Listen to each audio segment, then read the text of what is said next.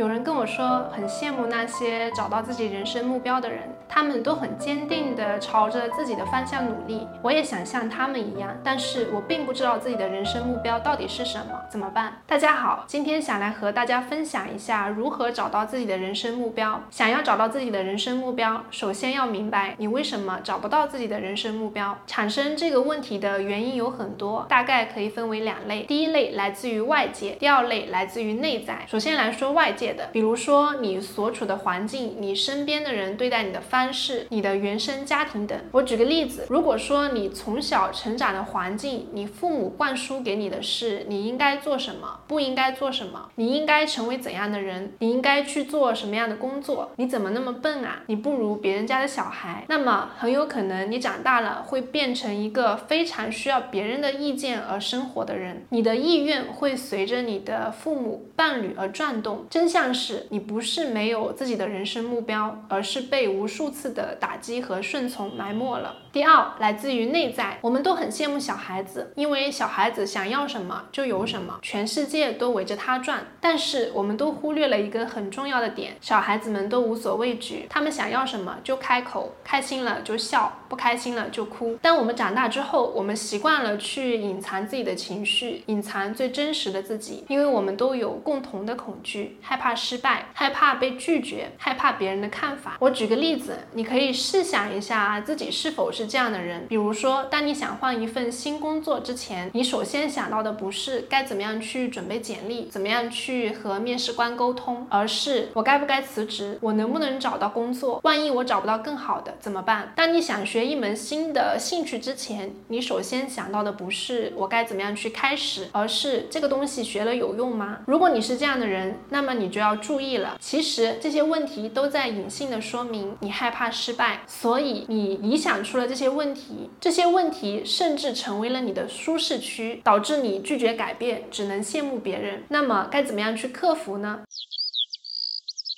第一步，跨越自己的舒适区。想要找到自己的人生目标，首先不是坐下来苦思冥想，而是跨越自己的舒适区。因为追逐自己真正的人生目标是很需要勇气的，而你也需要变得更勇敢。有了更多的人生体验，你才能知道自己真正想要什么。就拿我来说吧，我生理上的舒适区是我一直不会游泳，我是一个旱鸭子，我非常的怕水；而我心理上的舒适区是我的英语非常差，我是一个艺术生，我从初中开始就学美术，所以我的英语一直都不是很好。工作以后也用不上英语，所以我就安慰自己，学了也没什么用。但其实我还蛮喜欢英语的。这个观点甚至成为了我的舒适区，让我一直不去改变。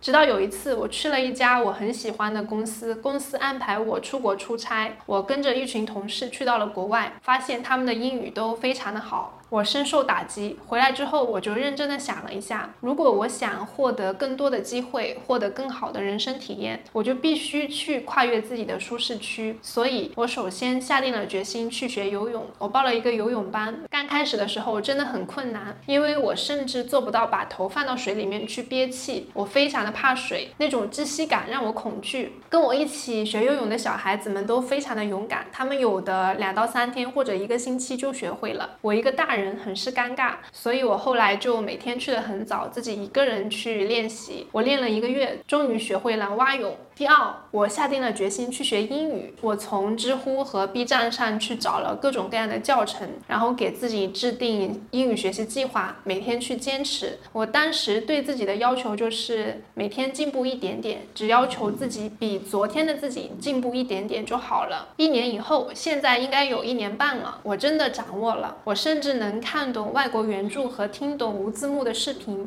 这是我没有想到的。所以，跨越了自己的舒适区之后，你真的。能够收获到巨大的成就感和自信，你就会有一种这件事情我都做到了，我还有什么做不到的呢？你也会更敢去想挑战更大的目标，你就离你的人生目标更近了一步。第二。学会自己做决定。如果你是一个从小被命令该做什么、不该做什么，做错了就要挨骂、缩手缩脚的性格，那么你需要花更多的时间去锻炼自己自我决策的能力。可以从一些小事做起，比如独立决定去学一门自己喜欢的爱好，不是因为父母要求，也不是因为伴侣喜欢，而是你自己想去学。独立去买自己喜欢的衣服，不听别人的意见。去换一个自己喜欢的发型，或者独自去旅行。可以选一些周边的城市，或者是国内比较安全的城市，不要去跟团，自己学会去订酒店、订车票。自己去规划行程，其实独自去旅行非常能够提升一个人的综合能力。你自己去旅行之后，你就会发现，你规划事情的能力、随机应变的能力和独处的能力都有了提升。但是一定要注意安全，可以先从这些小事情做起，学会掌控自己的选择权，再慢慢的拓展到其他的方面。第三。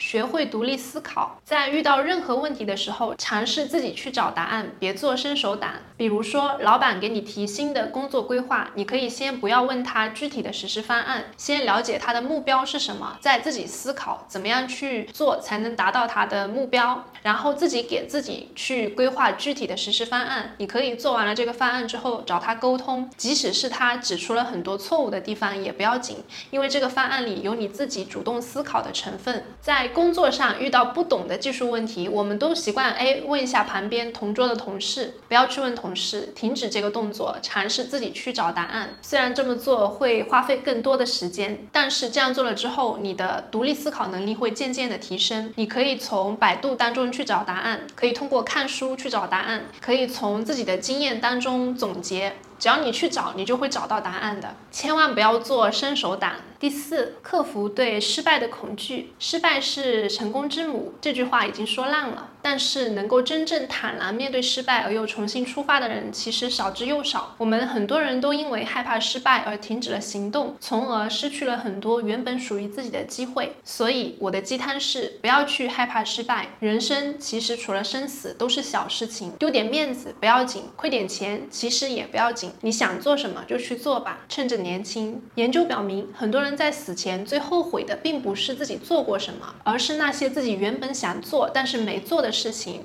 所以，首先要克服对失败的恐惧，你才能找到自己想要的目标。第五，问自己一个终极问题：每次遇到很难决定的大事，或者身边的人都不支持你，你就问自己：如果这件事情我不做，我这辈子会遗憾吗？如果会，就去做。或者说，你可以把问题更简化。如果我还有一年可活，那我还愿意做这件事情吗？如果愿意，那你一定要去做。思考死亡的好处之一是，它能够帮助我们把自己人生当中最重要的事情给拎出来。我前面说了，在我们大多数人的人生里，并不是真的不清楚对自己重要的、自己需要的真正是什么，而是在一次次满足别人的期望当中，把自己的需求延后了。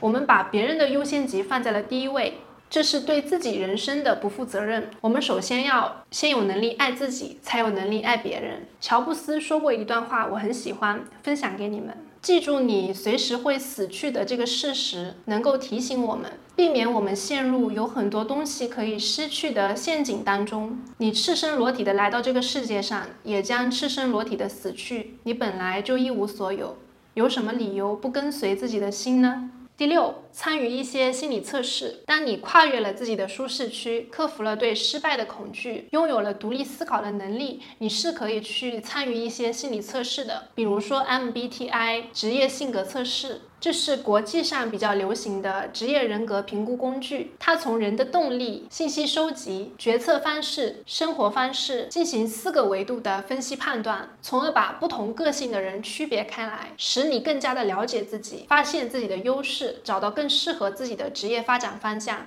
第七，多经历，多尝试。人生的终极目标并不是从天而降的，也不是苦思冥想想出来的，而是要不断的尝试新的事物。在尝试的过程当中，你会慢慢的发现自己真正喜欢什么。我自己的经历是在今年的年前，我还从来没有拍过视频和剪过视频，更没有做过自媒体。但是在去年十一月份的时候，我发现了一个特别好用的效率软件，叫 Notion。我用它做完了一系列的自我管理计划，做完之后。后就特别想想要分享，就想拍个视频分享一下。没想到发出去之后，受到很多人的喜欢。我就尝试自己做完了一系列的教程，在做的过程当中，慢慢的发现了做视频的乐趣，也学会了很多新的东西，比如说拍摄、剪辑、写脚本。我觉得做这件事情的时候还是快乐的，所以就开始了做自媒体。第八，列出所有你要做的事情，按照下面这三个维度。这个灵感来源于公众号姚先生。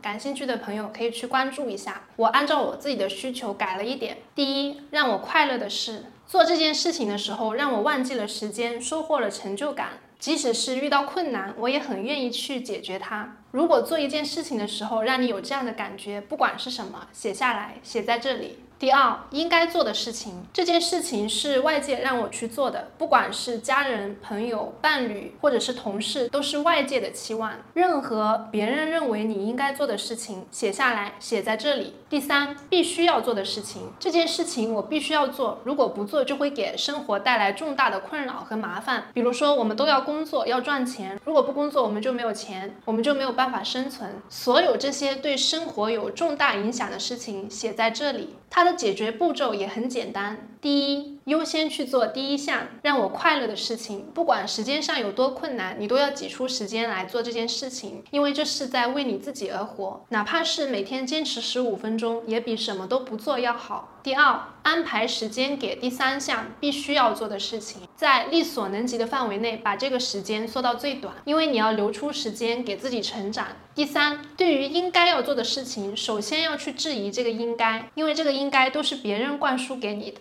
认真的想一想，它是不是真的有必要做？不做会怎么样？能不能给别人做？能不能拒绝？能拒绝就尽量拒绝。第九，去做那些不用尽全力也能做好的事情。我们从小被灌输的观念是，不努力的人是可耻的，这让我们养成了一个习惯，做什么都要用尽全力的样子。如果没有用尽全力，我们反而会感到内疚。比如说，本来一项工作你可以在两小时内完成，偏偏要拖到四个小时，加班到深夜，因为害怕同事和领导看到你早下班。会不高兴。本来好好的周末想要休息，但好像大家都在学习，就会产生焦虑。如果自己不学习，就是不对的。就算出去玩了，心里也会很愧疚。总有那么些人，他们并不是不努力，而是非常的努力，却还是找不到人生的目标。我最近看了一个 TED 演讲，讲述真正成功的人心态是怎么样的。演讲者是一个哈佛大学的博士，他是那种从小就被迫灌输自己要成功的人，他的父。母对他的期望都很高，但是他的学习生涯和工作生涯都让他感到非常的痛苦。最后，他辞去了教授的工作，自己创业做起了心理咨询。他说，虽然没有了耀眼的头衔和职位，但他感觉很快乐。他专门去研究了那些真正的成功者的心态。他说，那些真正成功又快乐的人，都是没有用尽全力在努力的人。